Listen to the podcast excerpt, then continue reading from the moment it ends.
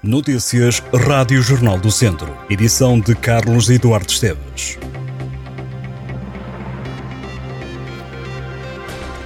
A investigação da Polícia Judiciária, que foi desencadeada esta quarta-feira na Ilha da Madeira, passou pelo Conselho de Guiar da Beira. O anúncio foi feito pela Força Policial em comunicado a PJ está a coordenar a operação, que já tem três detidos, entre eles o presidente da Câmara do Funchal, Pedro Calado, e que levou à realização de cerca de 130 buscas domiciliárias e não domiciliárias em todo o país. Em causa estão suspeitas de corrupção ativa e passiva, participação económica em negócio, prevaricação, abuso de poder e tráfico de influência.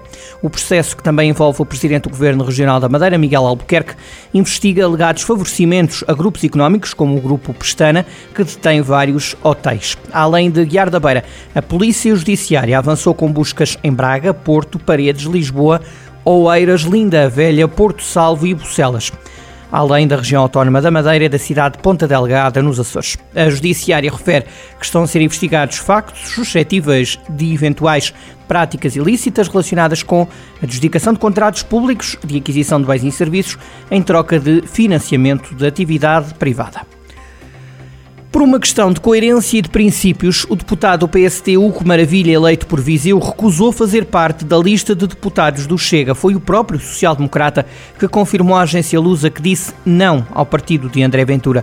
Hugo Maravilha diz que foi convidado pelo Chega, sublinha que não se revê nas políticas do partido, que nesta altura ocupa o terceiro lugar nas sondagens para as legislativas. O Maravilha confirma que foi abordado pelo Chega e que seria um lugar para um dos três círculos, Viseu, Guarda ou Vila Real, dizendo desconhecer se seria para cabeça de lista.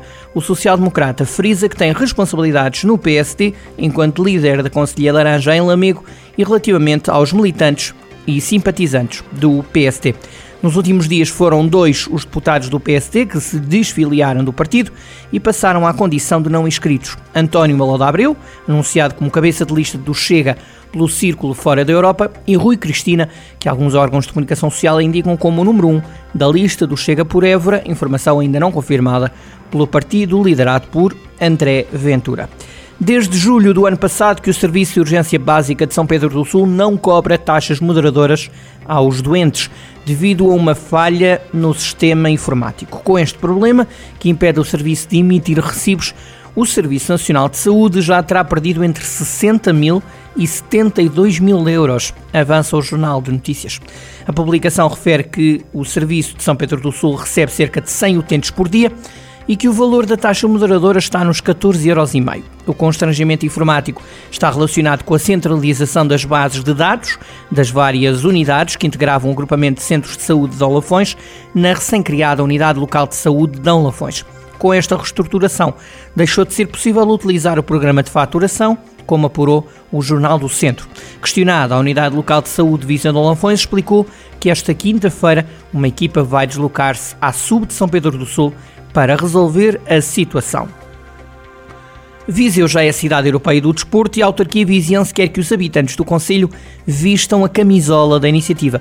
A Câmara Municipal lançou uma campanha para apelar à população que pratique desporto ou atividade física durante o ano.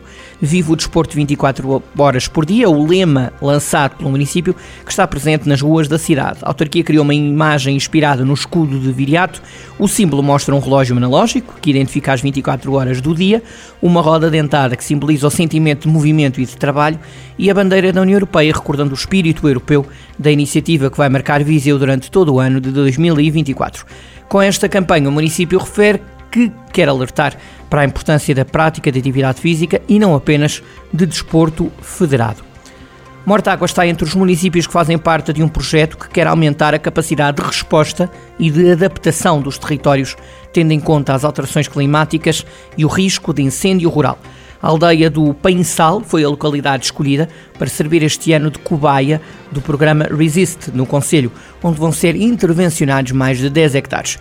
A iniciativa é implantada no terreno pela Comunidade Intermunicipal Região de Coimbra, da qual Mortágua faz parte, vai fazer ações de prevenção e criar condomínios de aldeia, incentivando os proprietários a assumir a manutenção dos terrenos e a garantir a limpeza com o envolvimento das comunidades locais. Estas e outras notícias em jornaldocentro.pt.